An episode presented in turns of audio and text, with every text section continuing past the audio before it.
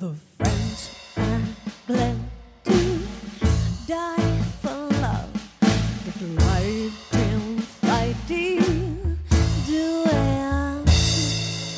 But I prefer a man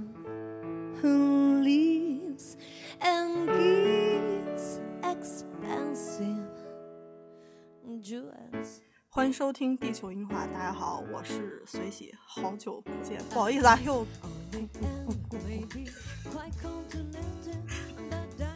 刚说两个礼拜更一回，这又两个月过去了。为什么呀？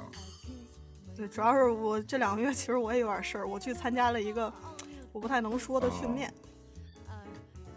就是算算是为祖国做贡献的一个训练，挺好的挺挺厉害的。挺好。现在国家需要需要需要我们每个人做出自己的贡献。没错，嗯没错。嗯，来吧。嗯，上期节目，上期节目给大家承诺要聊一个女装大佬的嗯那个电影了，这个 他实在是不知道在说什么他。不是进了这个威尼斯电影节主竞赛单元的电影就是好电影，大家一定要明确知道这件事儿。他真的让我们看得匪夷所思，而且故事根本没讲明白。就没有故事。那电影唯一一句有用的话，就是导演拍电影都是为了睡女演员。这我觉得这个电影的核心就是说这事儿，没有什么别的正经事儿。啊！而且看半天那几个女的就没数清楚，嗯对吧？其实他真的好多镜头都没交代明白，然后就过去了。嗯，但是但是虽然啊那个不想说了，但是我觉得你们还是喜欢女装大佬的故事，所以我们选了一个别的。这也是来自于你那个什么小小的电影吗？呃没错儿，啊，我我们以后不不说那个电影了，我们以后就做小小的电影就可以了。对他确实这个真是格局可真够小的，我不得不说，就是这这个电影太小了，这个，哎，真是以小以小见大呀，谁也以小见大是吗？对呀，从谁也说他小，从立意到卡斯，对吧？卡斯可不小啊。我跟你讲，一会儿你再我给你讲这卡斯的事儿。这卡斯真真不能算大，真的，真的，你就没懂，你就没懂什么叫大，什么叫小。流量明星也好意思说大吗？居然去讲，你看看地球硬化沦落到什么地步了？居然要讲一个流量明星的电影，但是你不得不说啊，人家这个流量明星演的可太好了。我跟你说，小小的电影这本书上，罗杰·伊伯特写这本书的时候，我看没怎么评论那个电影，总共就说这个流量明星演的好，就说这件事儿。你不是你要比较，你不要拿他跟跟对吧？你不能说人家那个人家会笑会哭，然后不抠像就叫演技好，你得你得对吧？你得跟跟什么凯瑟琳·赫本啊，对吧？杰克·尼克尔森、马兰·白兰度，你说能比吗？能比吗？人家那叫有演技，对不对？人家叫大师，啊，那这个流，这所以他叫流量明，美国流量明星。人家的流量明星真是碰到了一个好导演和好摄影，嗯他可太好了。这个一会儿再讲，稍微嗯呃，没说是什么片子吧？哎这个，呃，说一下这个小小的电影这本书啊，罗杰·伊伯特他特别喜欢这个导演，就是我们嗯曾经也说过一次他的《桃色公寓》嗯，看着都是一这个个路子的。对，这个人就是，呃，捧着说是最后一位喜剧大师，叫比利·怀尔德，嗯但他的风格其实是对刘别谦的一脉相承。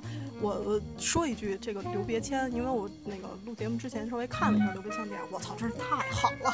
嗯你看那个剧本，他那个剧本的精致结构，还有就笑料的那种那种表现方法，嗯，当然我觉得可能也是大家捧着说啊，就是说，嗯、喜剧只有两种模式，一种是刘别谦的笔触，一种是刘别谦玩剩下的。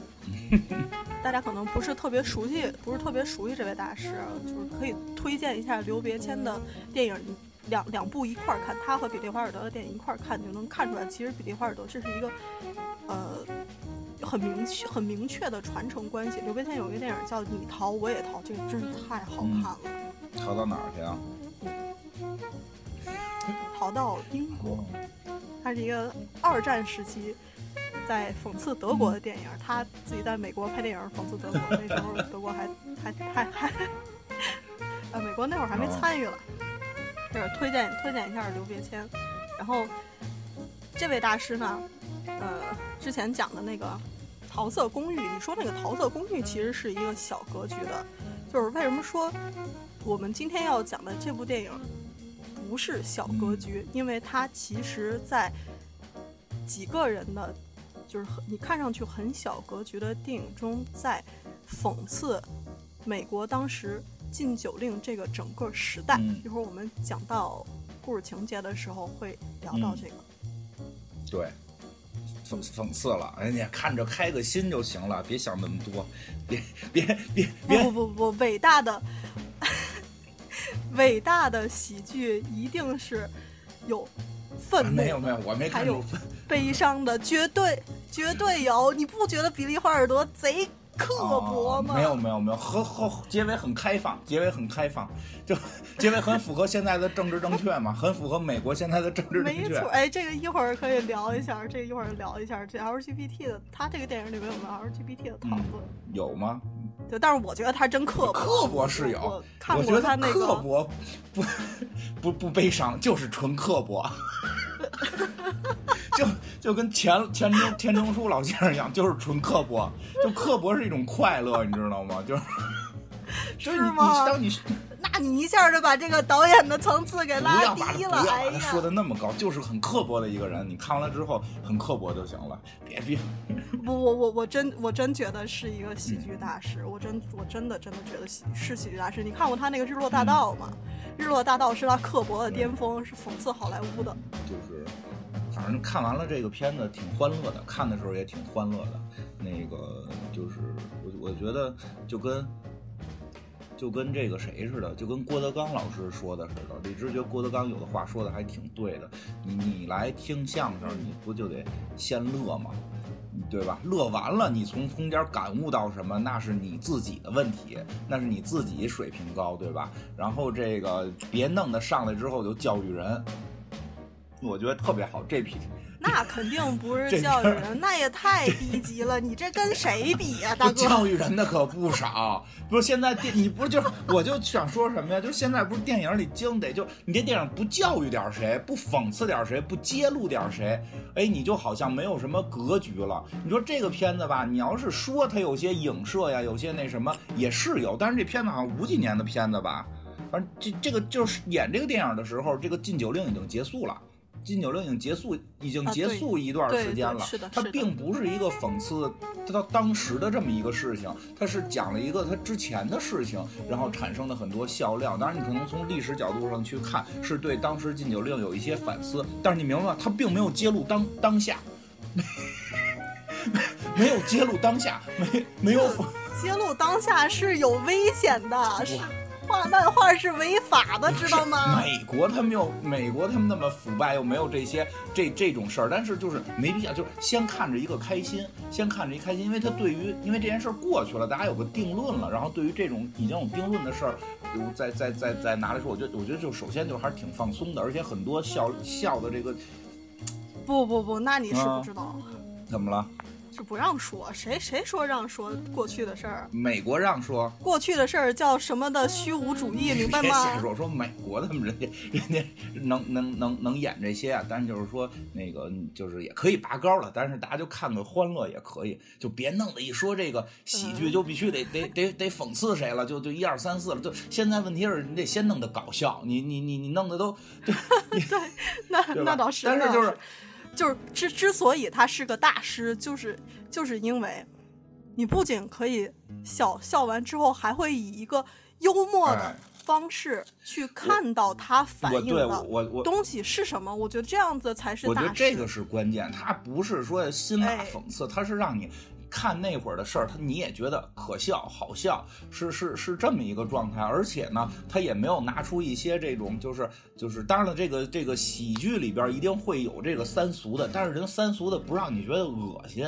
对吧？第一，第一，他三俗的不恶心；哎第二呢，他这个哎这个三俗的不会说让有些人看了之后会觉得，哎呀，这个是不是这个这个这个嘲笑、嘲弄嗯我们这些？对对，歧视我，对吧？也也没有这种，然后对吧？而且就是这个美国喜剧的这种特点，就是它的情节设置的这个喜剧效果其实还挺明显的，没有说在这块儿跟你聊聊段子，这个这个对吧？哎这是它的特点哎，对，就是把这个摘出去啊，啊。都是有用的，这东西不能摘出去。对对对，该要从哪儿摘出去呀？这个 你讲的是这个电影吗？不要老瞎说，不要老瞎说。我没说，我说我说什么了？哦，呃，这个是大家喜闻乐，特别是我们现在好像喜闻乐见的一个哦，形式，就是女装大佬。而我们这个革命的导师鲁迅也说过，这个国家最呃原话我忘了，啊，大概意思是这个国家最伟大、最隽永的艺术就是男人扮女人，哪个国家呀？而且这个这个国家。哦我说这个国家还有哦哪个国家？我问一下。就跟觉得没联系。然后呢，嗯，然后这不是观众喜闻乐见的嘛？你们也愿意听女装大佬的故事，所以这个电影里有两个女装大佬。嗯对，这个电影是比利·怀尔德的《热情似火》，里面有美国甜妞、流量明星。流量明星。流量明星，人家人家当时就是没微博，人对吧？人家要是有微博，必须超话第一名，对吧？人家人家要是 人人家流量，我我我觉得人家流量明星是有有底线的，有有说回来有美国流量明星玛丽莲哦梦露，在这里面玛丽莲梦露真是太美了，我觉得她演的太每一个镜头都打了柔光。哎呀，你以为现在不打吗？不是，现在现在科现技在是大家。都打，那个片子是只有玛丽莲梦露打了，然后再反切回男男，就是反切的时候，那个那个效果就都是到梦露那儿就是模糊的，然后到男人那儿都是特清晰的。那还有那会儿的技术是这样了，但是 我觉得女神就是自己带着啊，你是说她自己长成那样的？这 没错儿。有没有拍毕业照的时候，你们班儿那个特别好看的女同学贼白，只有他一个人闪闪发光？有，没有没有，你你你呢？你你是你们班那闪闪发光的吗？对对，因为我特别白。说啊说啥？说啥？说回来，这个稍微讲一下，稍微讲一下故事，这交交代一下背景。刚刚说了一句，这个是美国禁酒令时期发生的故事。其实，美国禁酒令对于当时的社会产生了一个非常深远的影响。我们看过很多电影，呃，经典的《教父》，还有《美国往事》，都是发生在这个时期。呃，禁酒令时期是政府发布了禁酒令，好像是啊，好像是超过零点五的那个那个这个嗯比例的酒精含量都是不允许的。对，那么这个几乎就是把所有的酒精都都禁了。呃，与此同时，因为你明令禁止一件事情，一定会造成社会的巨大反弹，无论是过去还是当下。所以，在当时的美国，黑帮横行，这个整个故事就是由一个黑帮是火并吧？啊不，杀人嗯杀人，黑帮杀人灭口而产生出来的所有情节。嗯，对，就是跟禁酒令有关。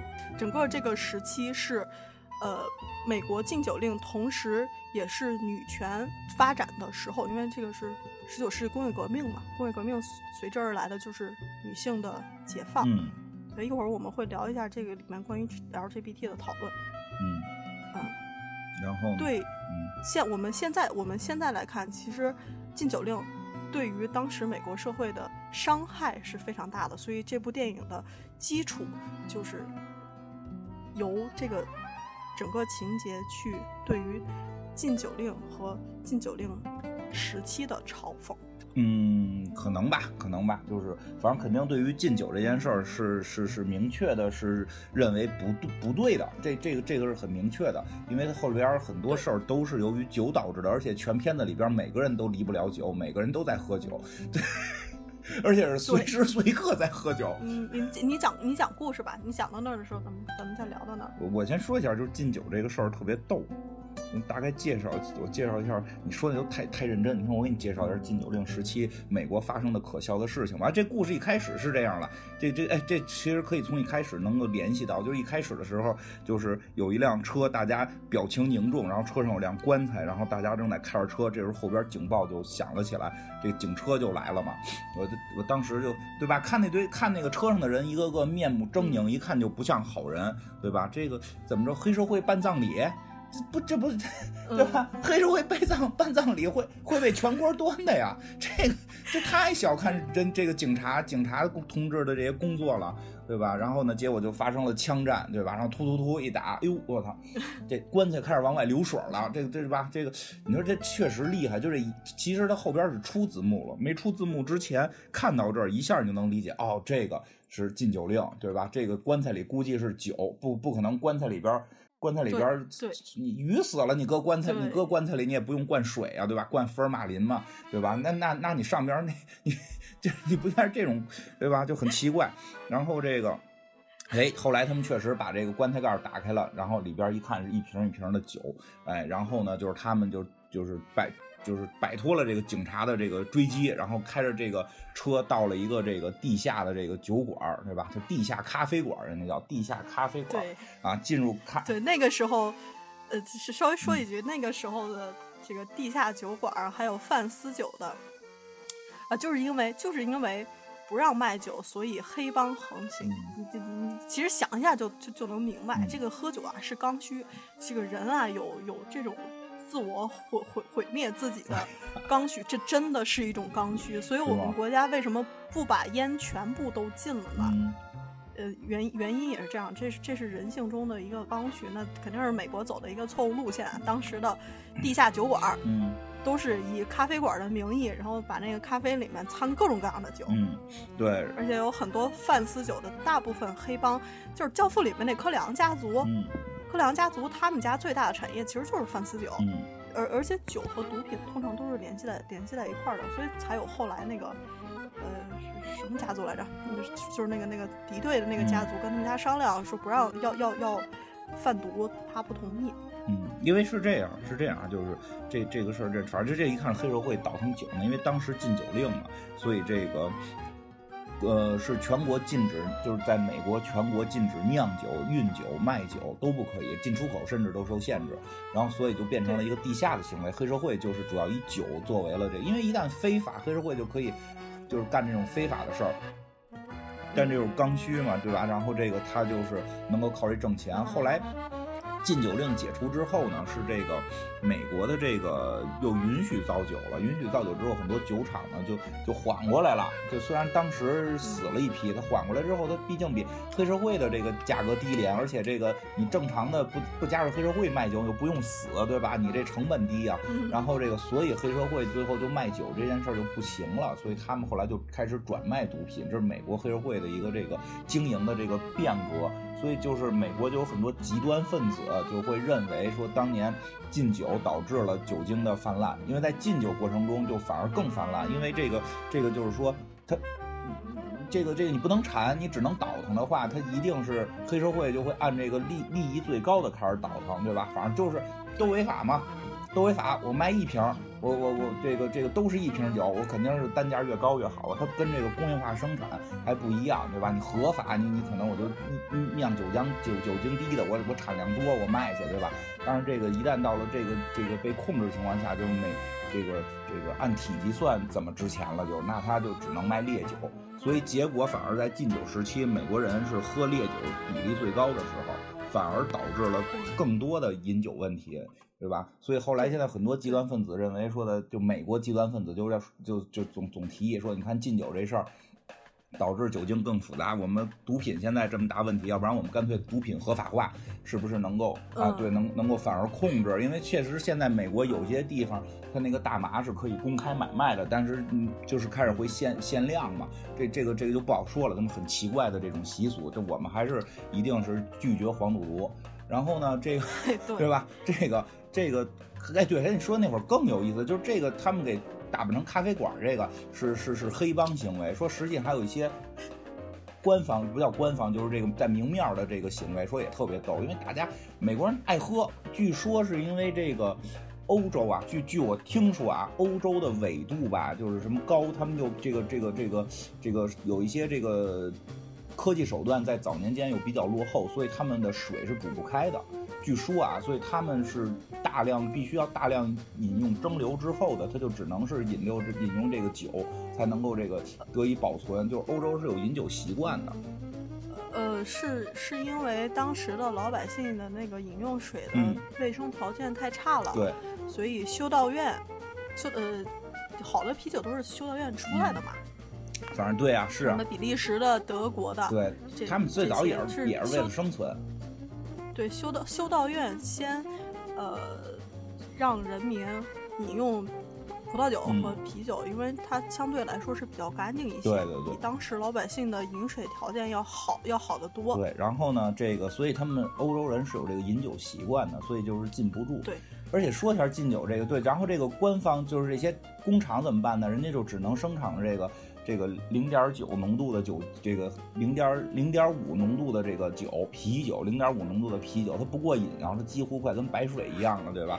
零零点五浓度，这个糖发酵一下，啊，百分之零你点酿个醪，不，人家就你酿酿个醪糟，估计都有零点五。人家就特别会干这事儿，人家就在包装上印上这种东西，你不能用于什么？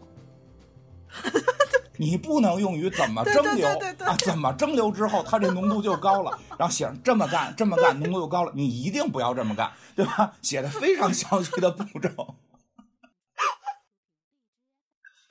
哎呀，哎呀，愁给老百姓挤的呢。哎呀，这老百姓们很痛苦啊！真的天生就是喝这玩意儿的。说当时，而且再说一个特别逗，我觉得这个也挺有意思的。这这这个，我觉得真的未来可能会考虑这件事儿，就是说当时禁酒的几大原因，有一个原因是教会原因，就是教会不是一般就不让喝酒精浓度较高的酒嘛。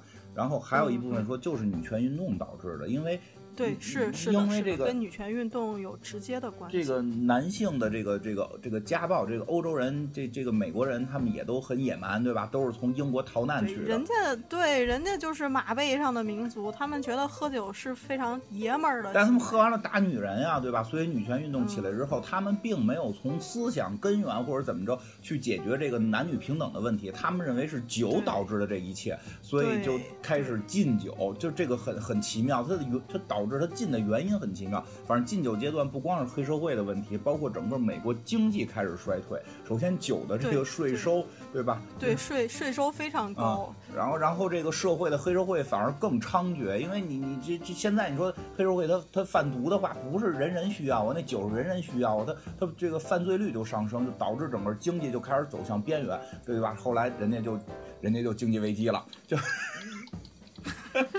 对吧？咱们这个片儿应该是它它显示是二九年，应该就是已经开始不太经济已经不行了。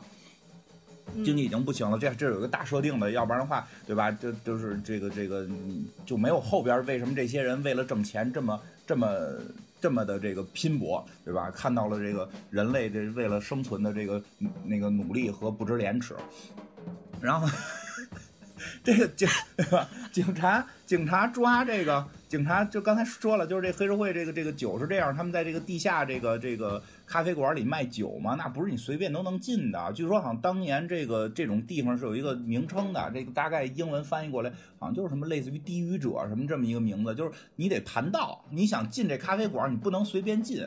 每个人得知道你这咖啡馆的这个这个得说什么。现在不是美国好多片里边还有这个习俗呢吗？就一敲门，然后弄一小小，嗯哎，跟那个班主任偷窥同学似的，那个那个那个小窗户，啪就打开了，对吧？一大壮的眼睛看着你，然后你干什么，对吧？然后你得说一个说一个暗号，然后人再盘问你几句才能进。所以说这个都是那会儿留下来的这种习惯。然后呢，这个。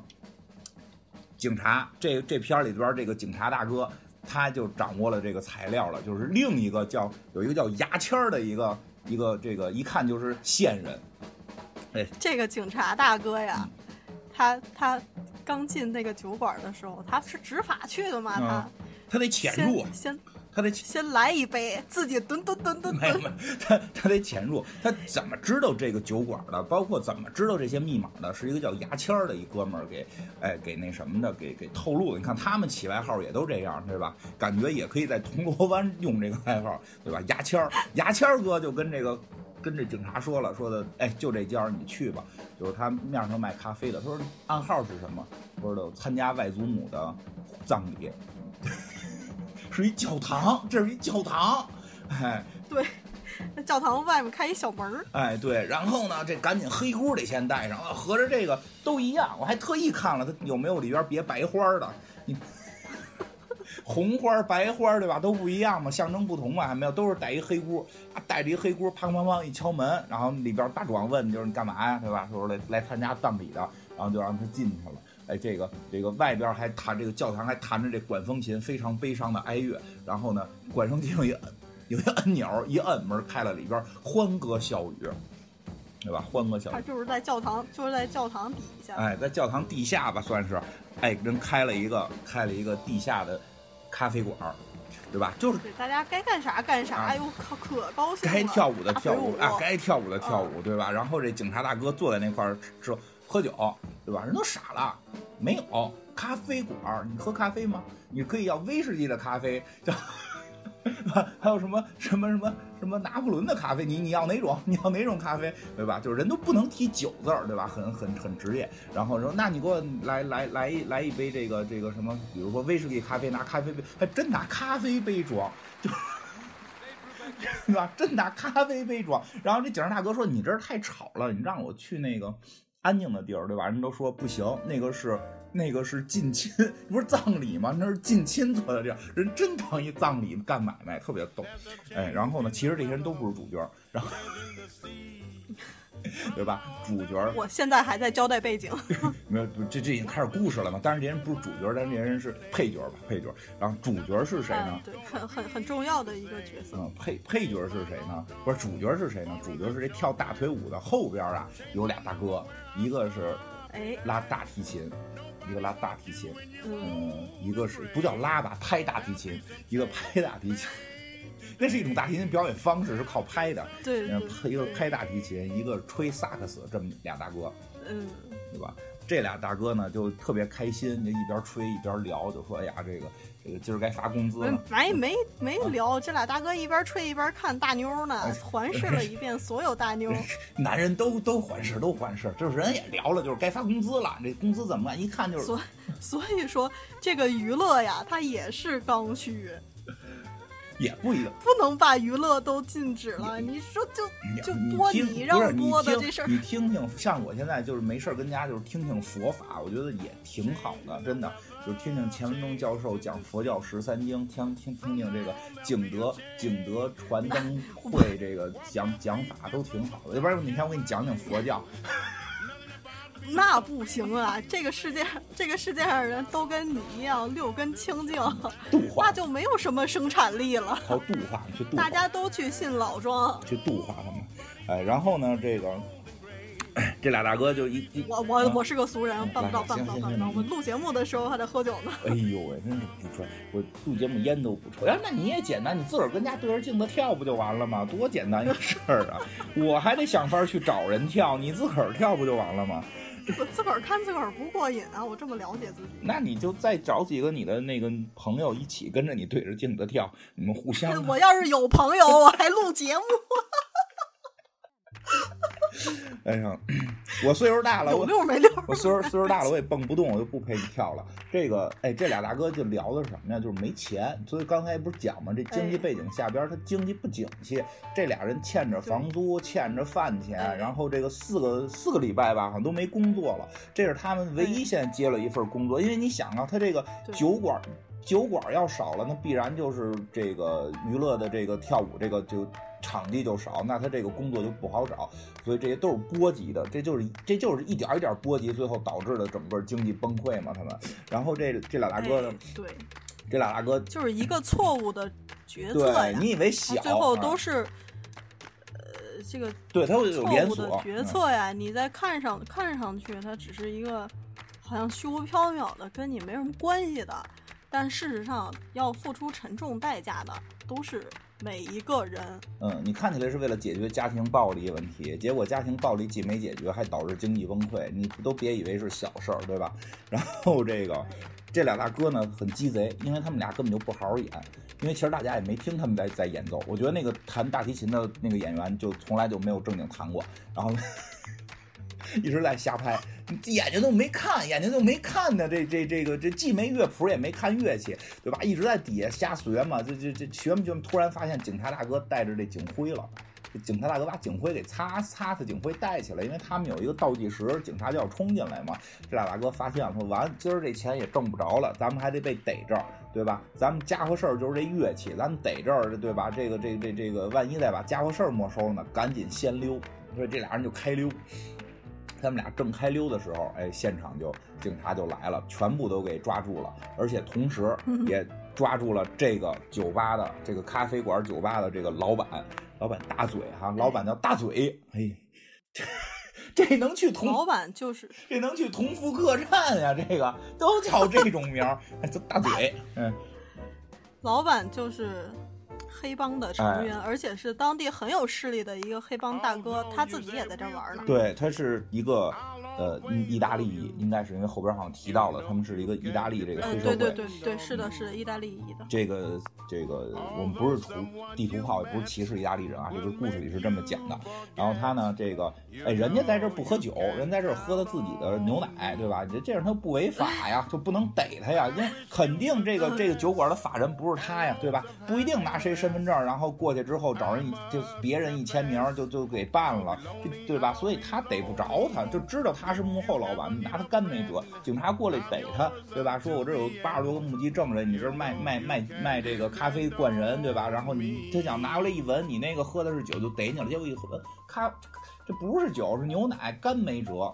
嗯，但是人家带着四个嗯像保镖一样的律师那四个喝牛奶那，四个就是保镖，他愣舔着脸说是律师，呃，对吧？警察叔叔，反正我是没见过练肌肉的律师。警察叔叔说说的你这个逮你就是说那你找你你开始找律师吧，对吧？你不得法治吗？法治就不能随便逮人，得得找律师啊。他说你看我这个嘛，我这四个哈佛毕业的高材生律师，我当时真信了，一个个面目狰狞。后来后来说那四个四个臭流氓，就。哎，这大嘴，这大嘴哥特机警，就是你怎么知道这地儿的？是不是牙签儿说的，对吧？警察是没有出卖自己的线人了，说不认识牙签儿，对吧？但是，但是这大嘴哥就已经察觉出来了，这一定是牙签儿干的，嗯对吧？你看，就就这种代号一讲，怎么听都像在铜锣湾。然后，这这这这警察大哥跟这黑社会大哥是等于这个片子里边非常重要的两个配角啊。然后这个谁呢？这个咱们这两位主角呢？咱们这两位主角，这个这个贝斯哥就是弹大提琴的，他们这个叫贝斯嘛，就是这个这个低音提琴叫贝斯。低音提琴，低音提琴叫贝斯，跟咱们那电贝斯不一样。然后这个另外那个是吹萨克斯的，这两位大哥呢就在这场骚乱当中非常机警的就从这个这个楼上爬下去了，对吧？这也展示了他们的身手，这在后边也用得上。这个你看人家前情交代，对吧？为什么？人家人家是有身手的，他们能扛着大提琴和萨克斯 翻墙从他们这里边逃出去，特别神。但是，都是生活逼出来的。哎呦，我爬墙爬他俩能这么落派，因他俩能这么唠派，肯定也是都是有经验的，你知道吗这？就老淘了。他们那会儿就缺综艺，你知道吗？他们那会儿有综艺，也上个乐队的夏天，没准就能火起来了，对吧？在乐队夏天，他俩这个水平上不了，他俩这个水平是上不可以，他们在乐队夏天表演爬墙嘛，对吧？有情怀嘛，对不对？对吧？对不对？一一说就就是我我年轻时候也弄过乐队，对吧？这个就他们俩那会儿没这事儿，没这事儿，所以特别惨。他们就是出来怎么办？说实在没钱了，要不然把家伙事儿当了吧？那你这不是断了财路了吗？对吧？就就跟我一朋友似的，一摄影师朋友，然后那个为了艺术一直在嗯走在这个失足的边缘，那个 前一段我说你我说你接着给人拍照挣钱去啊、他说相机给当了。不能当家伙事儿。这，哎，真是我愁死了。你看这里边就是我们饿死了也不能把家伙事儿当。我觉得那个不一样吧？操！对，不是你不能当，他人能能靠相机挣钱，你不能当相机，你相机能拍成。这一一个是一个是生活所迫，一个是就想躺着挣钱吧。那你也不能当家伙事儿啊！躺躺着就跟躺着挣钱，你不能把床单当了吧？你这个 肯定是躺着挣钱比给人拍照拍照片挣钱。然后这俩大哥呢，就是说这琴不能当，咱们要不然还是找工作吧。他们就去找了，那是什么地儿啊？一个一个办公室里边，我觉得像职业介绍所，也可能是他们这个叫什么工工会似的这么一个工会，反正能帮着他们找工作。这俩大哥呢，确实长得呢。尤其是吹萨克斯那个确实帅，吹萨克斯那个我又看了一遍，确实长得帅。然后弹贝斯那个呢，可爱，弹贝贝斯那个属于可爱型的，属于属于可爱型的。然后这个他就是那种，呃，还挺普遍的啊，就是帅哥身边的那种僚机朋友。没有没有没有，不行不行，不行，比那个级别高，比那个级别高。他们俩我觉得我们不是僚机吗？他可是个僚机。人后来是发现了人生别的真谛了，你知道吗？但就是这俩人，我不是我首先觉得不是说这个萨克斯是主角，这个这个贝斯是他的僚机配角，这俩应该是分量是一样重的，他是两种，肯定是双主角，是两种不同类型的男人。因为我觉得我可能更像那个弹贝斯那大哥，就是嘴上没着调的话，然后。嬉皮笑脸，那你不就是个僚机吗？我不觉得我是僚机，我没给人聊过机，我都自己。我们这种方式也能撩到，好吗？我们这种方式是能撩到。最后这大哥撩到没撩到，对不对？那你撩到玛丽莲梦露了吗？不是这个，你没一会儿讲到，绝对是贝斯大哥先撩到的。贝斯大哥是是这个不好这口，你知道吗？狗屁！我觉得他就是没撩到，绝这他这个路线就走错了。没有，我觉得他他就是没没有那么想，就是绝对是没有那么那么想撩，就没有那么想撩。你你往你往后讲，我你往后讲讲到那个情节，火车上那个情节的时候，我跟你说为什么？是吗？我我你是他绝对绝对是想你是男或女？他他就跟我就是都想撩，你明白吗？就是他，就是啊，就是一个人间修罗场，这就是全想撩，但不想具体就一个撩，就。不是不是，最开始最开始他的目标非常明确。然后呢，这个真不是吗？反正我觉得人不是僚机，人家人家就是心心境不一样，可能也听佛法了，心境不同，你知道吗？心境不同，然后又重友情，对吧？孔子说：“有朋自远方来，不亦乐乎？”更重友情，对吧？他这吉他这个这个萨克斯大哥呢，就更英俊，更更深沉一点，能比较迷惑那种年少无知的少女。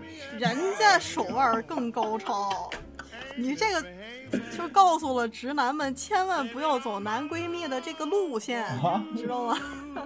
学一学 PUA，不是开玩笑，开玩笑，千万别学。然后呢，然后这个。这个这俩大哥，这萨克斯大哥就在这里边，看来很吃得开，跟哪个女的都眉飞色舞，勾得来勾得去，对吧？但是呢，就是一看就是之前也是这个经常爽约，就是。这这这这些女女的这个职业介绍所的女员工呢，也不是太待见他。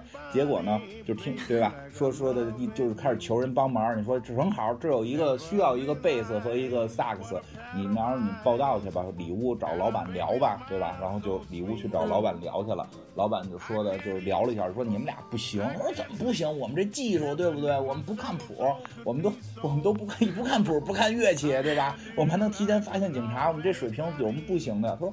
人家需要金色头发，我可以染呀，对不对？我们他们需要能那个体重不能超多，我可以减肥啊，对吧？说说来说去，他们需要女的，人家是个女子乐坊，对吧？这俩人，嗯，开始这萨斯大哥就有点，就哎呦那事干不了，对吧？啊，这贝斯大哥就没没问题啊，我们演出也穿过草裙啊，对不对？这是事儿吗？我们带假胸就可以了。也得亏啊，是美国大妞都挺壮的。生活所迫呀，真是不容易。对我看我办不了啊，真是就是这欧洲人，你得有一米九了吧？一米八几吧？这欧洲人都是这个人高马大，姑娘也高也壮，对吧？尤其是美国又流行那种这种甜妞又肥乎的，对吧？你看那个梦露那小胳膊粗的，这。啊，这梦露那个膀子可真是圆。嗯，圆润，人就是呃但是但是人家性感就是这个。是美确实对，确实美。那当时的审美，人家流量明星就是就是那样的。哎，但是所以说这俩大人家姑娘也不觉得那种就是像林黛玉一样瘦弱，啊人不喜欢柴火妞对，人家马背把马背上的民族都是都是那种肉蛋儿大妞才是美。对对，因为一老得想骑着马能看见动态感，这个哎，我也喜欢那样嗯，是吗？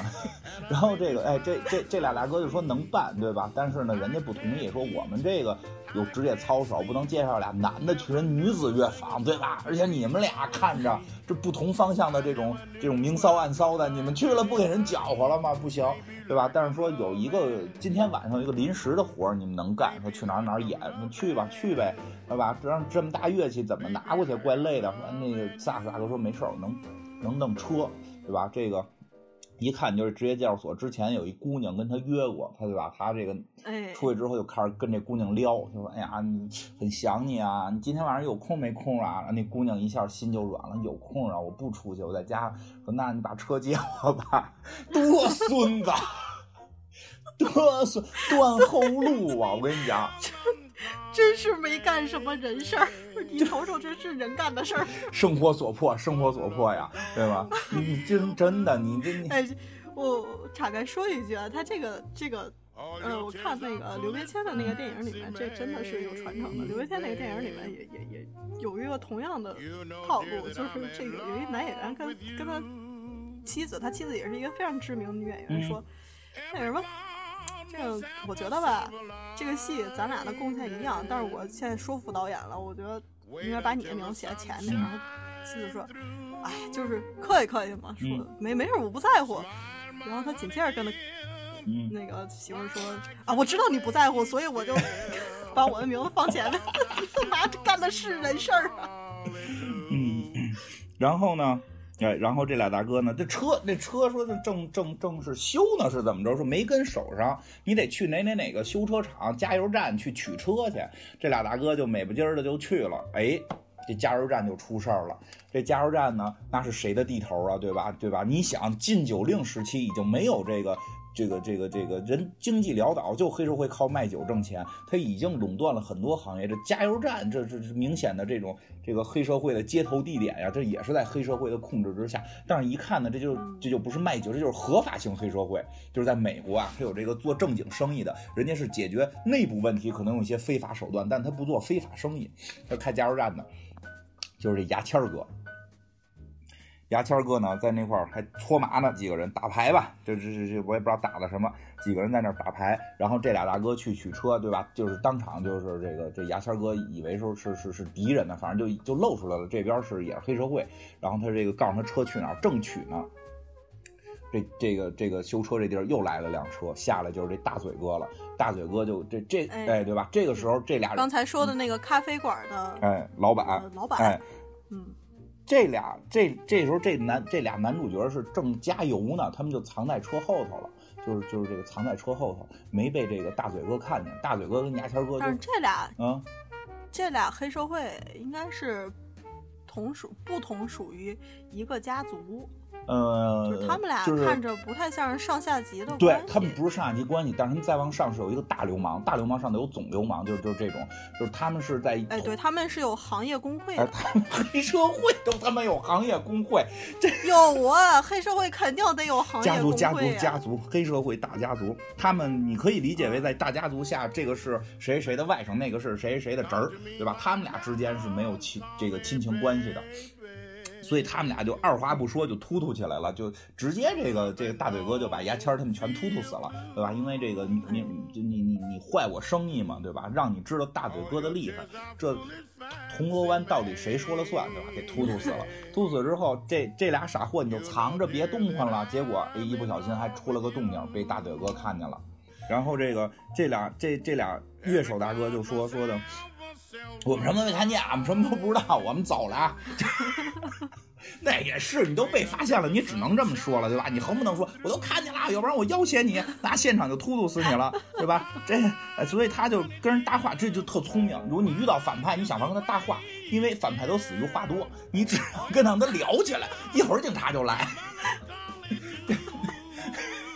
对吧？所以这俩大这这乐手大哥也算机智，跟他们开开聊，对吧？当然这黑社会说的，那你蒙我，我真正黑社会，你当我电影里演的，还跟你聊啊？我告诉你，死人才不才不会泄露秘密，打死他，对吧？正这个时候，牙签哥没死透，果然是大哥，就是生命力旺盛啊，在这个这个这个。临死前，他他好像要报警还是怎么着？结果又又被这个牙签哥他们，这又被这大嘴他们发现，又开始打他。这俩人就趁机逃跑了，对吧？呃，这不是报警，不是报警，是打电话吧？呃，人家那个意大利黑手党是是有规矩的，那就是通知通知别人。呃，应该是把他们家族的那个势力给叫来了，要不然他势单力薄也打不过。那就是要要报啊，那就不是这哥们儿也真是能挺能挺的，我看那打成筛子了啊，也没死。然后还反制了一下。嗯，对呀，他那就是叫叫别人，因为黑社会的事儿我特别不懂，那他可能就不是叫警察，就反正叫别人吧，反正就是他他这个想企图联系别人，被打死了。这是这俩大。操！别废话，我也不懂。不是我听你听懂这家族那家族的这俩这。教父总还是看过的吧？不是我看都害怕，都捂着眼睛，都顺着缝看的，比闪灵吓人多了，你知道吗？我看我能接受最高的就是铜锣湾大哥了，真的。你那高的都看不了，我看着特恐惧，你知道吗？我代入的，你知道我看《封神榜》带入的都是姜子牙徒弟，我就是个普通人，我只能带入那种角色，就那种神仙什么的，跟我们没关系。我看这种看所有那种都代入不了，我们就代入的每回都是姜子牙徒弟五级，你知道吗？最后什么法术也没学会，就。要不然你喜欢那个 带头反抗的小朋友呢？对呀，我跟你讲，我看那片的时候，我我我在我在那小朋友智障之前，我一直特别代入那小朋友，这就是我呀，对不对？老百姓。那小朋友。但后来他智障。那小朋友可可也挺恶的。那小对，后来我就不喜欢那小朋友，那小朋友太太智障了，操！你分析能力都没有，眼睛也瞎，智力也没有，就是别的电影了，不说他了。然后说回来，说那这俩大哥说怎么办呀？对吧？这这这俩大哥现在你这芝加哥待不下了，你芝加哥待不了，这芝加哥就俩就就俩就俩黑社会大哥，对吧？大嘴哥打死了牙签哥，你这个。全是大嘴哥的地盘了，那大嘴哥逮你不一逮一着吗？你而且你干这工作是什么呀？对吧？你要是挖煤还行，你弄一脸黑，你跟地下挖煤发现不了你。你干是抛头露面的工作呀？就是你 你还得跟人家酒馆里面弹弹弹弹弹唱歌舞。对呀，你怎么着都得是抛头露脸。然后呢，你这黑社会大哥又肯定又好这口，对吧？老得去这种地儿，早晚能发现你。逃跑吧，怎么跑？对吧？说哎，这不是。有一女子乐坊吗？不是缺几缺贝斯手跟缺贝斯手跟萨克斯手吗？咱俩来，对吧？我叫约瑟芬儿，你 我叫约瑟。主要啊是那个女子乐坊要去别的城市，对他要咱们正好就混在这个女子乐坊，而且隐蔽性也高啊。他们两两个男人扮成女的，一般不会查一个女装大佬。对，而且关键是不花钱啊，你。对吧？你去那儿你不花钱呀？你要不然你车费都没有。这买卖特别上算，我跟你说。嗯，对。还跟一大帮女的一块儿着急向。不，人家当时没想这么多，当时只是想逃跑，当时只是。狗屁就没说出来。当时只想逃跑，那后来是出现了问题了。当时是只想逃跑，对吧？然后还起名了，我叫约瑟芬你叫什么？你你你你你叫他叫什么来？什么杰罗汀？你叫杰罗汀，我叫约瑟芬对吧？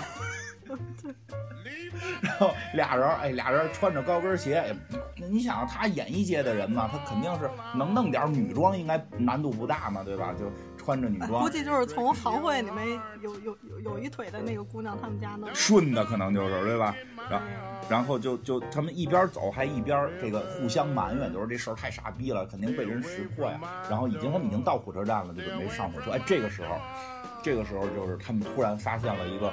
一个美眉，就是流量明星，从他们眼前经过啊，那扭的，哎，窈窈窕窕的，那扭的，俩人就学呀，说咱们装的不像女人，你得会扭，你知道吗？这才是女人呢。我跟你讲，我在美国朋友说这个啊，不是说这个就是怎么讲，就是说这个嘲笑他们，因为他我跟你讲，因为我以前有一朋友就是老穿高跟鞋，走路一扭一扭的，别咱们就可能会觉得哎呦特骚这个那个的，你知道吗？就是因为我们美国朋友说他们本地的这个习俗啊是从小就得扭，他们认为男人有男人的走路方式，女人有女人的走路方式，你你你走起来就得是一个女孩的样儿，就是据说是这样啊，然后他们我们也没觉得这是这是嘲讽啊，我们就觉得一个男人然后发出少女音儿什么的，是是某种搞笑吧？哎，我觉得这才是呃，不是咱们咱们觉得承不是咱们觉得现代女权是承认性别差异的。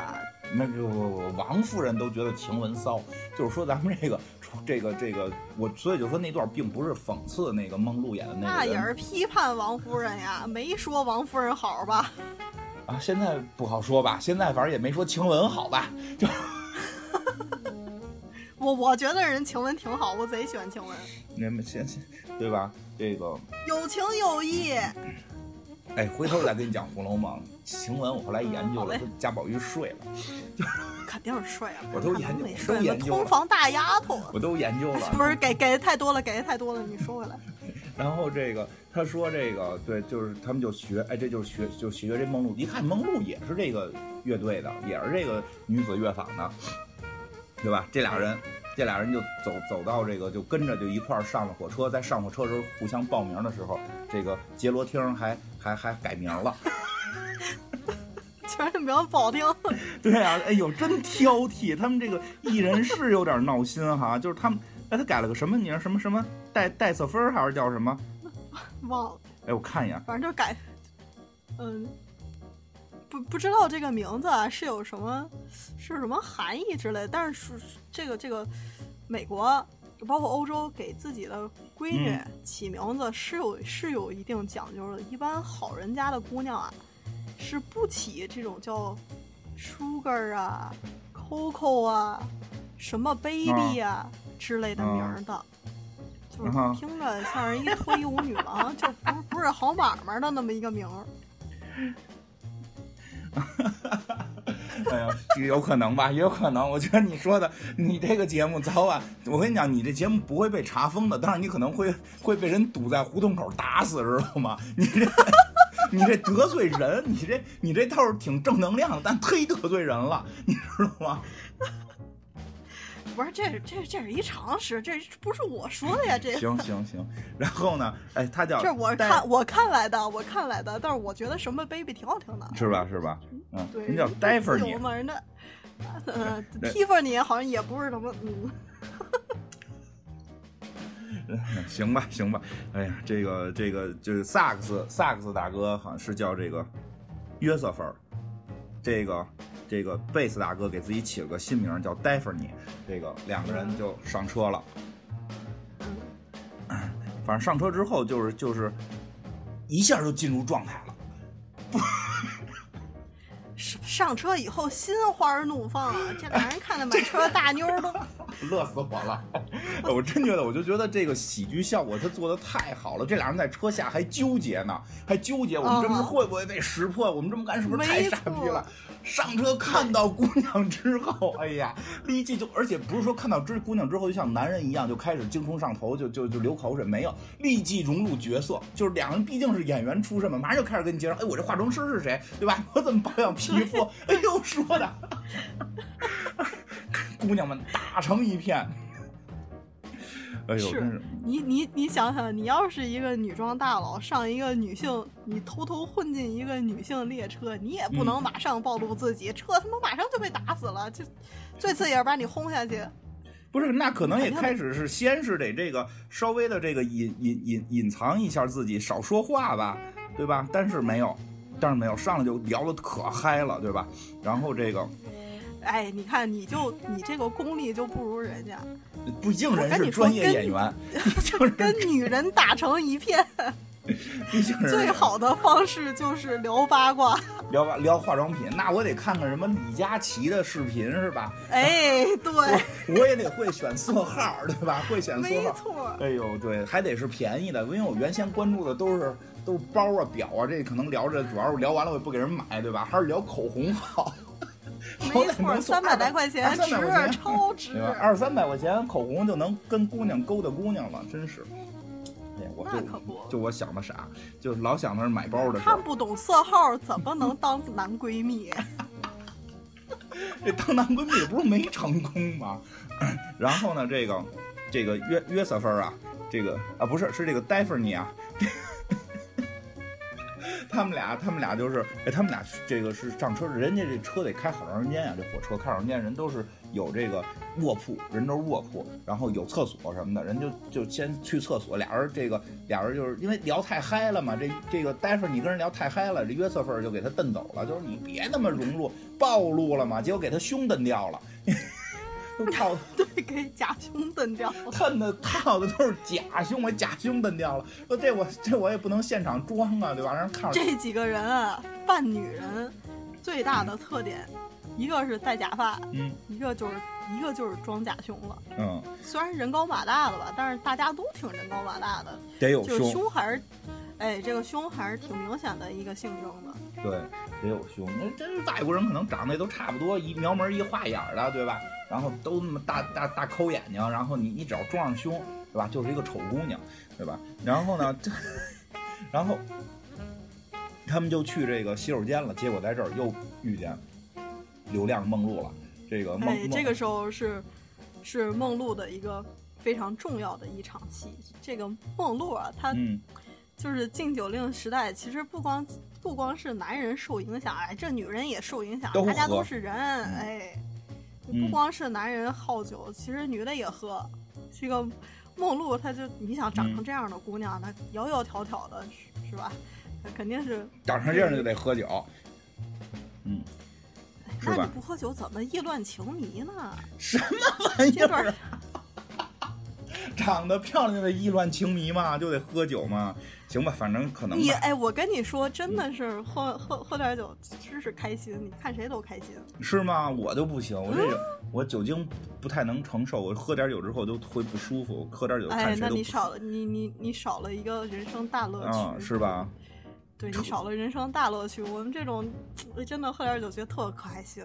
当然是我啊，是我啊，嗯对对，嗯我我我我今天录节目的时候，我今天录节目的时候就自己调了一个酒，就特别开心，是吗？我就不行，我就不行，喝喝一点酒喝不了，所以这种快乐我根本没法理解。看看佛教的，我就看我就看看佛经，有时候现在特别开心。我讲如来这个名字是怎么来的，我特别开心。然后听听梵语什么的，反正我开心不了。但是那梦露他们就是。嗯佛教没有传到那儿，所以他们就喝酒很开心。看梦露跟那儿开喝，就跟那儿开始喝起来了，对吧？还问他们喝不喝，然后就开开聊，对吧？反正那意思就是，就是这一波聊的，就是大概表达了一下，她是一个这个悲伤的女孩儿，不对，叫什么境这个这个境遇不好，就是这个人生不顺，然后总背黑锅，就就是这么一个女孩儿，初始表达这么一个状态。其实是主要表达的就是自己有点蠢，这么说，女孩儿这么说自己时候都不蠢啊，问题是。哎，没错，这个我懂啊，这么说的都不蠢，那可不，对。对吧？都不蠢，都贼着呢，都贼着呢，对吧？这一但是就是啊，要不怎么有他后面这个吊凯子吊的一溜一溜的？但是后边就一山更比一山高，这是道高一尺，魔高一丈啊。然后这个就这会儿就首先就没错，见到梦这种露了啊，哎，这种，这种啊，先先把自己的人设设计成一个不经世事的少女形态的姑娘，才是才是真的好手段。是吧我？我我们对，就是像我们这种傻傻精的，那是真傻，就吃亏。啊，当然他也没少吃亏了。还好吧，这事儿就说不好了，因为你看他他的所有镜头都带着柔光呢，我觉得他没吃亏，就。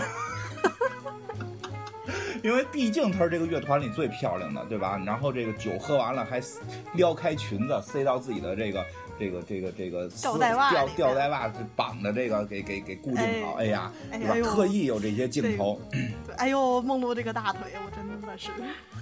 对吧？当然了，这哎，我都觉得你像个男的，你比我喜欢梦露。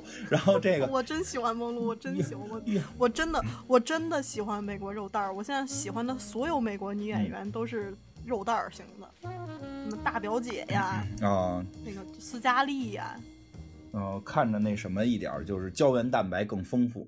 呃，对我喜欢绑似的。嗯，然后这个谁呢？这个这个约瑟芬儿跟这个戴戴戴芬妮这两个人就是 就是这个怎么着，反正反正就表达呀，就是就是就是就是就是这个梦露喝完酒走了，这俩人就互相的，就是这个不光把胸装好了，得互相鼓劲儿的。这一车女生可不能乱，可不能乱。咱们咱们能成功，咱们就是要逃跑，到那边咱们就走，到了到地儿咱们就逃跑，对吧？就是大概这么一思路啊，互相鼓劲儿。这就是 flag，这就是鼓哎，能行啊，兄弟，能不不被这些女人所迷惑，不被他们迷惑，我就你都刚看完大腿不迷惑就怪了，就没什么说什么，明明俩人都被迷惑了嘛，对吧？对要不是是个 flag 呢，哎，干完这一票就回老家结婚。对，然后呢，这他们在火车上还得。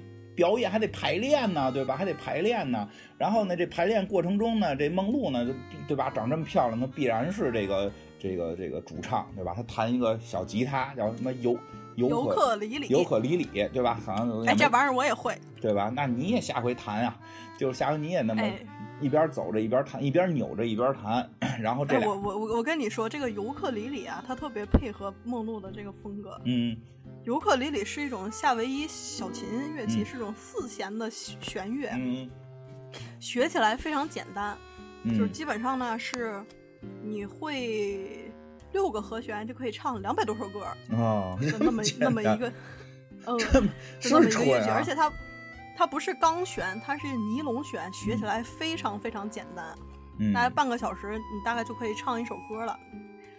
所以就是这个乐器发嗯出的声音是那种 咣咣的，特别开心的，特别愉快的声。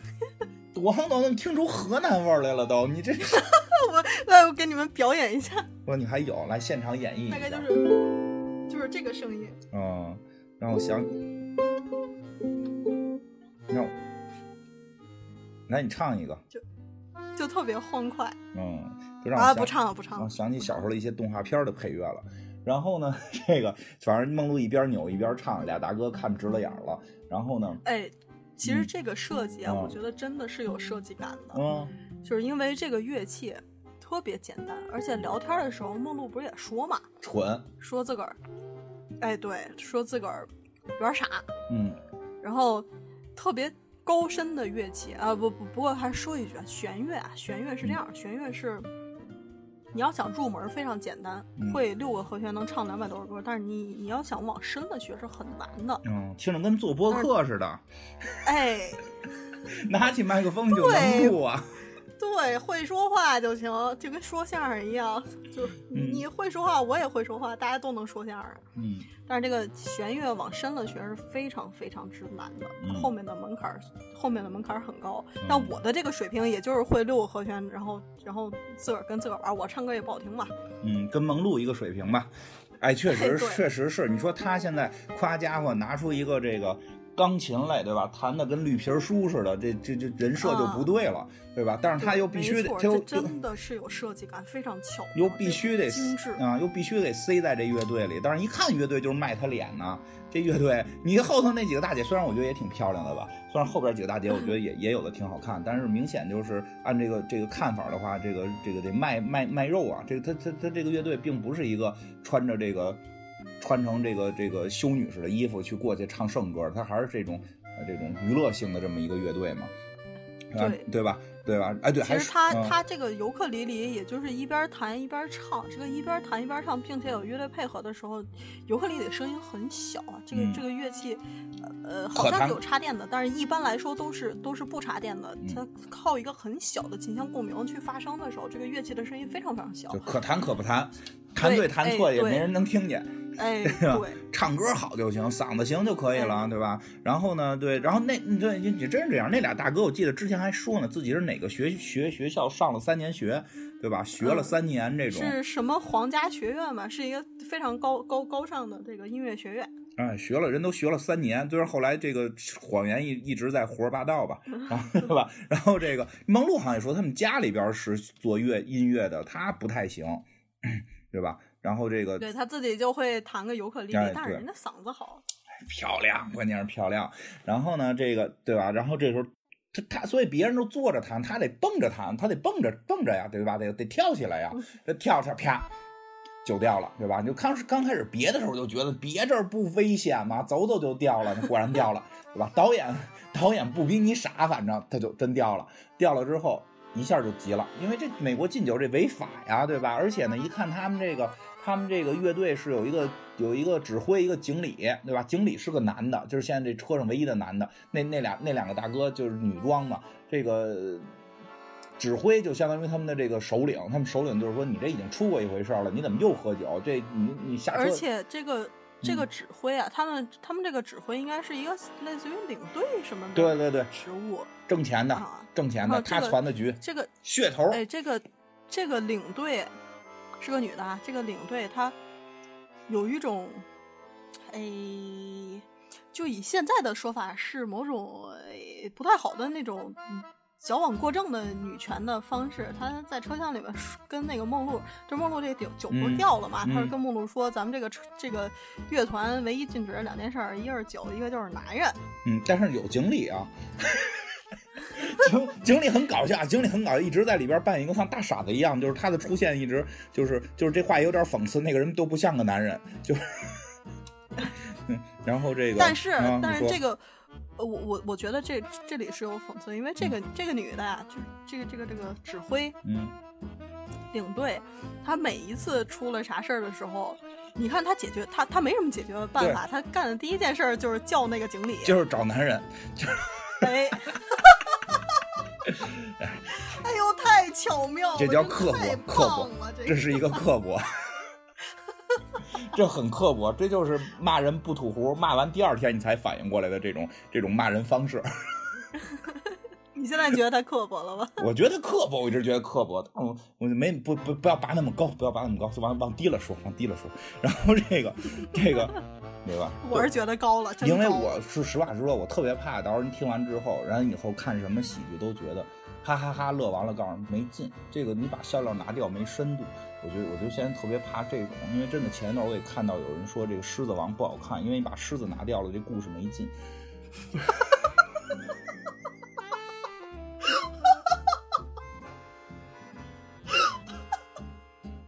好爽。这个这个恐怕不一样吧，朋友。他意思就是你全用活人演呀，你就演一个办公室戏或者演一个哈姆雷特嘛，你这就是有什么劲啊，对吧？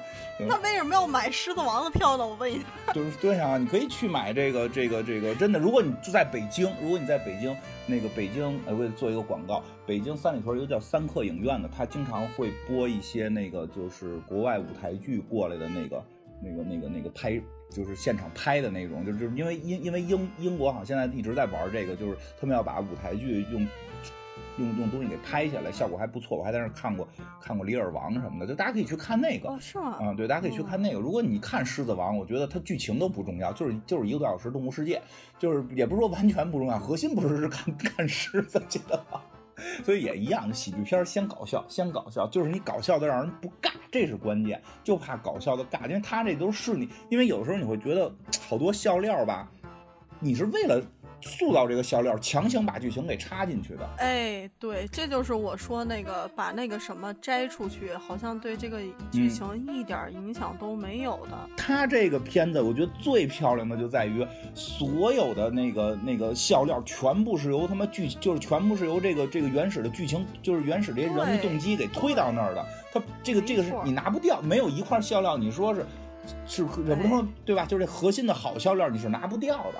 没错儿，就所以说这个世界上啊，就是刚刚嗯没说完，这个世界上真正开宗立派的喜剧大师是屈指可数的。嗯我们现在数一数欧洲的这个电影大师，你是可以数出来的。嗯真正开宗立派的喜剧大师，我们现在我们现在可以数，卓别林算一个，嗯，呃，那个，呃，还还还还有那那个那个说，我都记不住名儿。那个就是那个呃巴呃什么什么基顿，呃巴特基顿，嗯无表情表演，嗯巴特基顿算一个，憨豆算一个，嗯，憨豆都算了，这个那金凯瑞不算吗？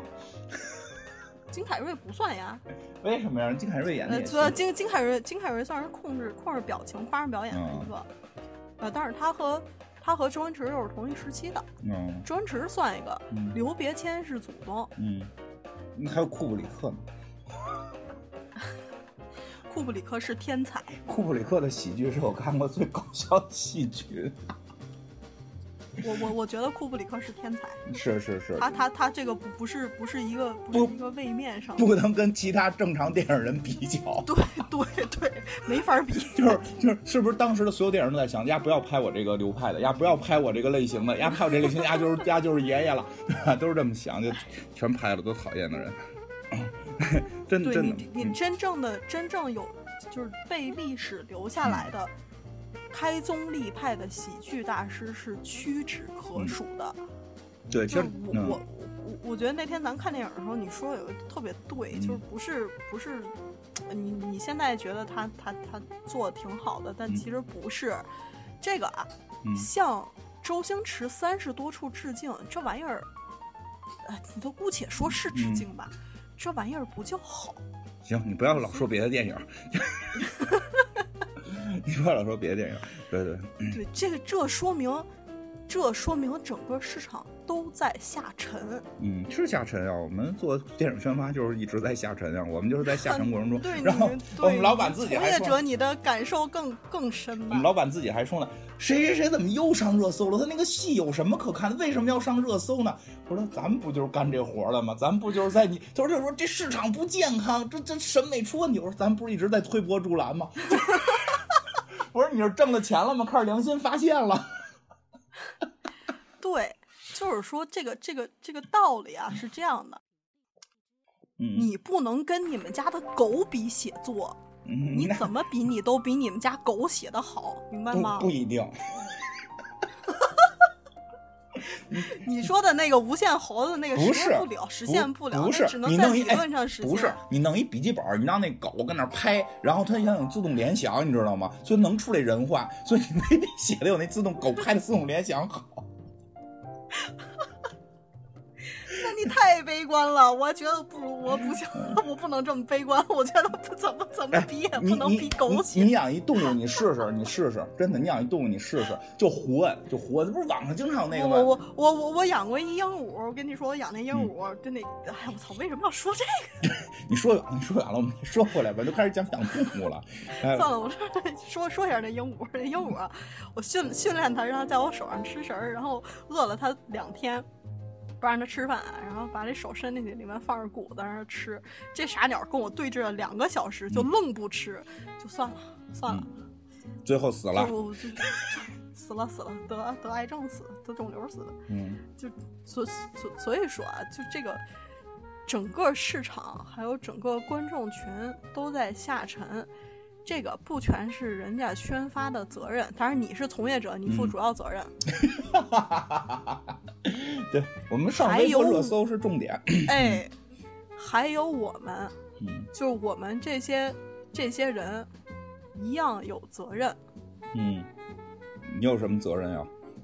你们地球硬化更新的不够多，所以让更少的人哎，对对对，我觉得我我最大的责任就是地球硬化更新不够多，所以我真真的一定要努力，希望大家也给我打钱，然后给我创作的动听着说力。半天是在要钱。哎，不过说真的，这个片儿好像是美国评选的最最好的喜剧片儿，好像喜剧片儿排名第一。这个片子，因为它真的，它的所有笑料梗全部是是是是是是在剧情合理范围内，不是被加进去的，而是剧情就要这么走的。意料之外，情理之中。对啊，咱接就是一着说回来个，一个好剧本，首先要做到意料之外，情理之中。就是你刚才说的那个，不要拔高喜剧，嗯不不要觉得喜剧一定有什么表达的内涵。嗯我我这么跟你说，扔蛋糕没有什么内涵，嗯但扔蛋糕那是三十年，但是人家三十年前的作品也挺好的呀，也挺好。三个蠢蠢货，那挺好的，扔的可可棒了。你不是，我就这么跟你说吧，你把这事儿想太简单了。怎么扔蛋糕那是个可难的事儿了。你怎么扔，留在脸上多少可可笑？你露不露眼睛，露不露嘴，这都是琢磨。你是扣后脑勺上，扣腮帮子上，我我我不得不说，这个都都是都是技术，这得练，这得练。咱们也别别说，就是说别说。扔蛋糕不好，别动不动说啊，你这该不如扔蛋糕了。不，不是我我我我觉得，我觉得是这样的，我觉得是这样的，嗯就是人类文明还有这个戏剧已经发展到了今儿了，嗯就观众还有创作者他们共同努力的目标，不仅仅是停留在扔蛋糕，也也就是说，不仅仅是停留在那种捅你、逗你乐的基础上的。这个市场和他的观众应该对他有更高的要求。我是觉得扔蛋糕还挺难的，你把扔蛋糕想简单对了。你更你更何况扔蛋糕也挺难的。对啊、扔蛋糕很难的，你扔完了不一，定好笑。就是还是就还是还是说你也会说话，我也会说话，凭什么我们花钱去听相声呢？嗯，听唱歌啊，是是这样的。哎，你继续，你继续 说远了。听听相声不是去听唱歌的吗？说远了吧，回来吧。这酒啊，这酒啊，说回来吧，这酒就掉地上了，这梦露就要被赶下车了，对吧？这个时候，这个贝斯手戴芙妮，戴芙妮就主动承认这是他的酒了。因为他这就等于属于初犯，而且我第一次来你们这个团，我不知道你有没有这种限制，所以就没事儿，所以就没发生意外，就就等于救了马莲梦露一把，对吧？然后这个，我嗯，然后这个就就是这一场过去了，就到晚上，他们开始要睡觉了。这个戴芙妮呢，就特别的开心，看着每一个路过的姑娘。哎这不是英雄救美吗？你这时候应该说一说套路呀。就没有人家就是想救你，怎么不理解呢？因为你们老把男人想太坏。我觉得戴戴夫你没有对梦露，他肯定会喜欢，但是他没有强烈的我一定要追他娶她，就是就是像我们这种，就是有时候看到姑娘受难总会帮，就是没准不是梦露旁边那姑娘掉了也会帮你，你你你懂吗？当然了，你不能是面目可憎，对吧？你得有贾宝玉的心，就是他们没变成那那那些婆，那个叫什么奶奶娘，就那那个不行。但是是姑娘就就都可以，都可以帮，对吧？那不是什么贾宝玉怎么说来的？说这帮姑娘结了婚怎么就变坏了？这种就是她没变坏，对，对对，是结婚之后就变成了面目可憎的婆子。对吧？对吧？是贾宝玉说的吧？对吧？所以戴是是是对？吧就是说的戴芙妮、贾宝玉跟我，我们是一个心态，就那是因为他狭隘，你知道吗？包括你，为什么人与人之间不能互相帮助？因为为什么一定要是个漂亮姑娘你就帮因为助她？你那婆子你他妈吃吃我的点心，那婆子把我的点心都吃了，你知道吗？那是姑娘给我留的，我还想给姑娘吃呢，婆子来都吃了，不就喝了她几口奶吗？张嘴闭嘴就是我妈了。哎呦，听你这节目得有得有得有多高的文学造诣才能听懂？哎呦，造诣造诣，这这个节目马上就要奔两个小时了。一点正经事儿都没说呢。我跟你说吧，这完完蛋了，说了赶说了说了赶紧吧说了说了，赶紧吧。说了说了，继续继续。来继续往下吧。然后呢，这个，对，所以我觉得那个戴芙妮当时的心态呢，她肯定是喜欢，但是她没有就是强烈的，我就就只针对这一个人，因为她一直趴在那个她的那个卧铺上，看着每一个姑娘，非常的开心。然后呢，约瑟芬呢就一直在提醒她，就是你呀不要精虫上头，你千万别出事儿，千万别惹乱的，对吧？在这都是姑娘的这个环境里边，当然那帮姑娘，对吧？就是我不知道啊，但是我觉得可能姑娘们在一块儿，是不是就肯定不不可能跟有男人在一块儿一样，就都开放了起来，都穿的非常少，对吧？梦露还在那儿脱，对吧？哎，姑娘们也哎都都是姑娘的，都是姑娘的时候就不在意。哎，对，然后他们就睡了。本来以为这一夜无事，结果没想到，这个梦露啊，夜里起来来了，对吧？我们开始哎看的时候，我们都以为他看出来了呢，这是男的吧？他是不是想上啊？对吧？对，其实并不是，他是其实是人家是个有情有义的姑娘，啊就救了他了，得过来报恩来。过来报恩来了就爬上了好歹得跟人家聊聊吧。哎，爬到了戴芙妮的待上你的床上，对吧？他又不能说我是男的，你不让我上，这不就暴露了吗？那你只能上，对吧？上时候特别感谢你救我呀，这个呀那个呀，聊，哎然后聊到聊到这儿了吧？啊，聊到这儿了吧？我跟你说，刚才刚才我说的那个要聊到的那个那个情节，就是嗯这个这个人一直是喜欢梦露的，嗯从一上车开始啊，他对梦露的那个关注嗯就这只是关注，大过于别的姑娘，而且梦露爬上他的他的床之后，这哥们儿演的，呃演贼好，嗯就无鸡六兽。不是你没懂，你不是男的，所以说那段我觉得特别可乐，就是，哎，我跟你讲那段太可乐一，梦露这样的姑娘爬着你床，不用还能梦露，像谁像个 谁都受不了。不是，他不是光爬上你的床，他说你脚是不是冷了？我给你捂捂脚，对，然后用他的脚来捂这个人的脚。你要明白，这个人是这个人一直要保露，不就是要要要隐藏自己是男人的身份，对吧？是男人男人跟女人的核心身份，对吧？他有一个他有一个器官，但是那个器官呢，在这种时候它会发生一些变化。它不一定非是梦露，你明白吗？但是那屋里边可能除了那个女教练以外，我觉得剩下几个姑娘谁上来，她都有这个困难。就是哎呦，她难受，我那哎呦，我觉得那演太太棒了，那段就是他肯定希望这姑娘在身边跟他腻歪。但是呢哎，又折磨，因为呢，你又不能把他怎样，然后呢，你呢还怕暴露自己，情绪特别复杂。因为我是男的，我特别理解，在这会儿真的就跟就跟就跟那个就跟年轻的时候，虽然我没有遇到过，但我但但是也也也听说过，哎，可能遇到过吧，太早事儿想不起来了。跟女孩说的似的，咱俩出去旅游，那个咱俩睡一床画条线，你不能过来，对吧？你只能，但是但是女孩儿跟你说，就是说的，对吧？女孩儿说咱们结婚了才能那什么，但是我现在特喜欢你，能抱抱我吗？对吧？就 这个情况不太一样。这个这个姑娘心里明镜似的，你要是不越过这条线，那禽兽不如。呃，但是男的那会儿年轻啊，年轻的时候你也不知道怎么办呀，对吧？你你也很迷茫啊，就就就就不是有生理反应情况是类似的，但是一般这种情况都是把持不住。但是这位大哥如果把持不住，他又面临着被黑社会杀杀杀死的情况，他必须得把持住。对，五脊六兽。哎呦，太有意思，那段拍的。哎，后来，后来反正就是俩人就聊着聊着就开始说，要不然就说这这喝酒的事儿了，对吧？就是你也反正你也喝，我也喝，因为酒的事儿引起的，要不然咱们喝一个，喝一个吧，对吧？嗯这这大哥就这个这个这个，待会儿你就说这个约瑟芬那儿有酒，我去约瑟芬拿酒去。他就去约瑟芬那块儿把酒给那约瑟芬也睡着了，从人家那个铺把酒给拿出来。结果呢，结果这俩人就开始坐这儿喝，正坐这儿喝呢，又一姑娘来了。哎，你们干嘛呢？看来，哎，开派对呢。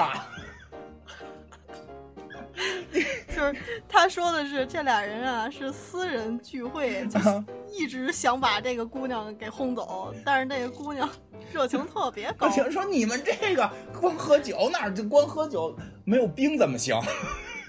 对吧？得讲究去，赶紧忽悠人，行，摇人儿，对吧？把这一把这一车的人全摇来了，该拿冰的拿冰，拿我这儿还有别的酒，咱们调一酒喝，咱们调一个什么饼干儿啊，什么全都拿来了，啊，我这还有就，冲就是冲着一个开聚会来的。哎呦，哦这这帮姑娘，这帮姑娘平时也真是可能就压抑太久了。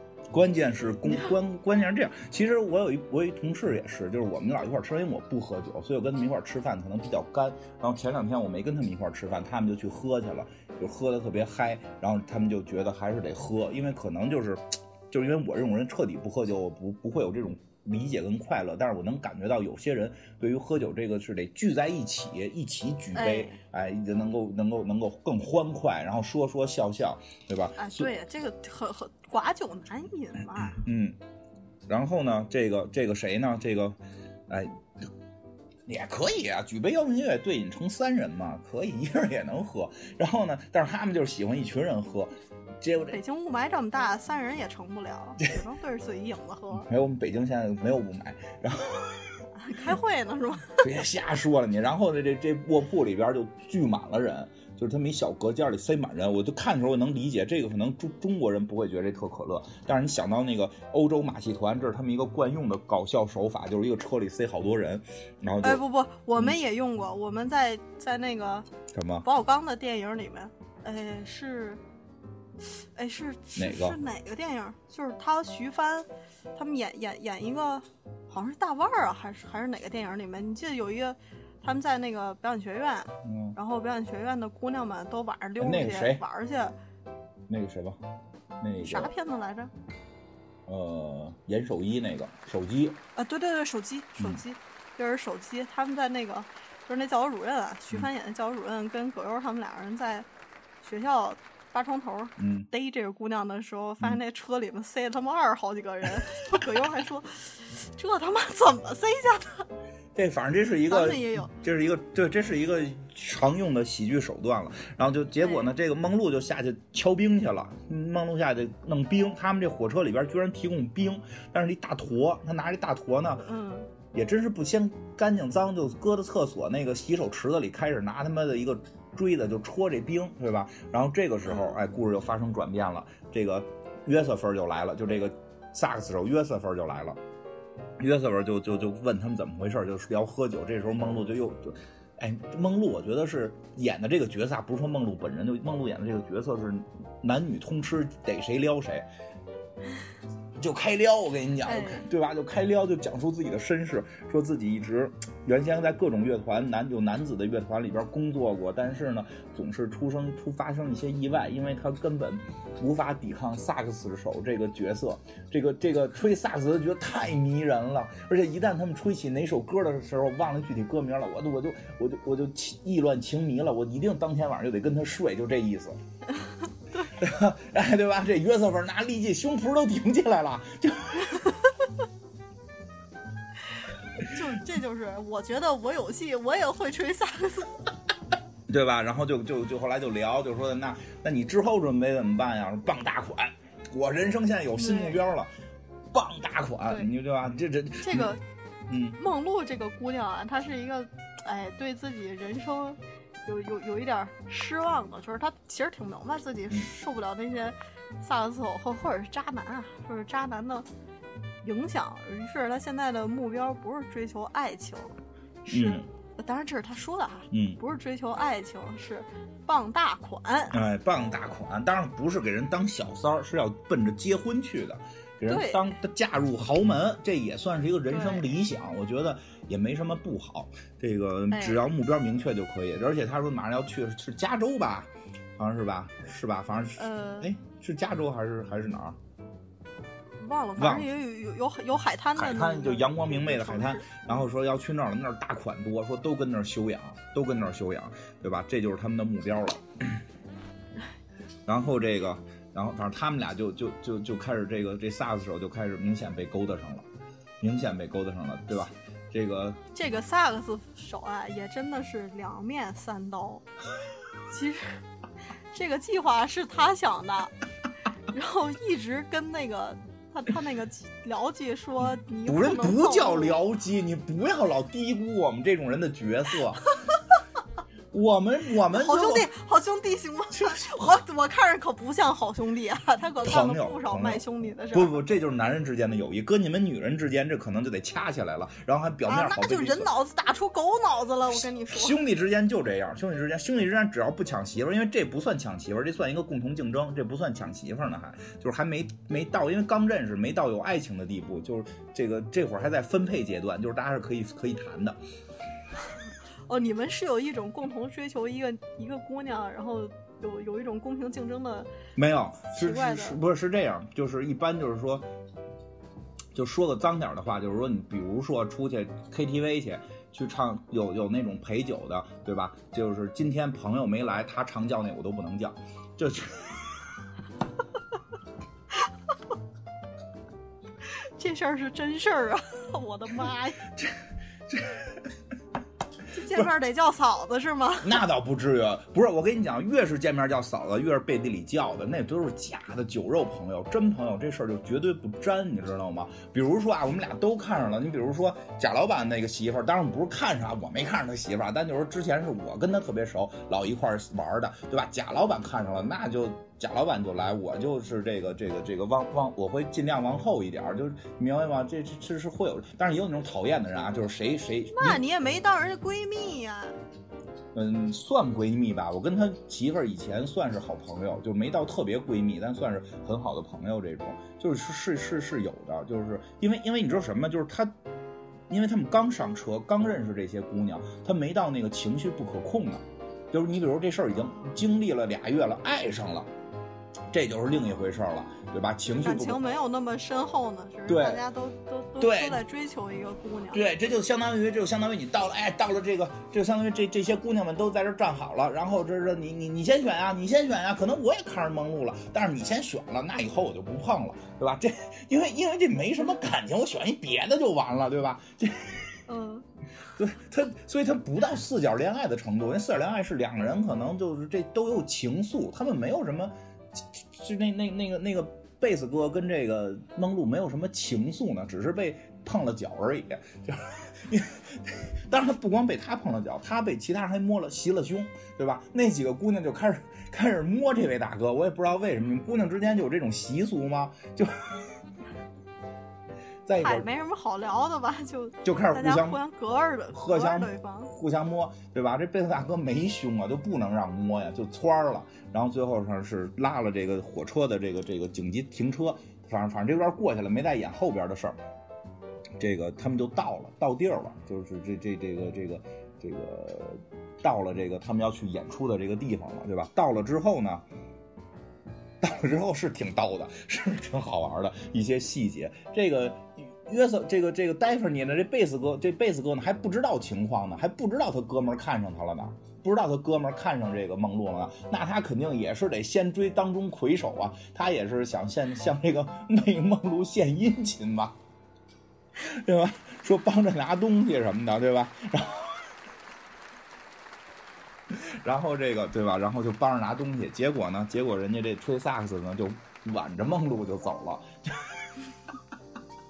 所以他呢拿了一堆东西，他拿着贝斯、萨克斯、尤克里里，就跟头咕噜的也往旅旅馆走。但是这这个旅馆呢，这酒店不是小旅馆，大酒店，大酒店那住的都是有钱人呀。有钱人没事儿白天干嘛呢？就坐在这个酒店外边一排摇椅，都是一群岁数比较大，戴着小小帽子，看着自己远处的游艇在那块儿杠悠呢，对吧？这个时候，看着这岁数都挺大的，哎不像一个酒店，像一养老院。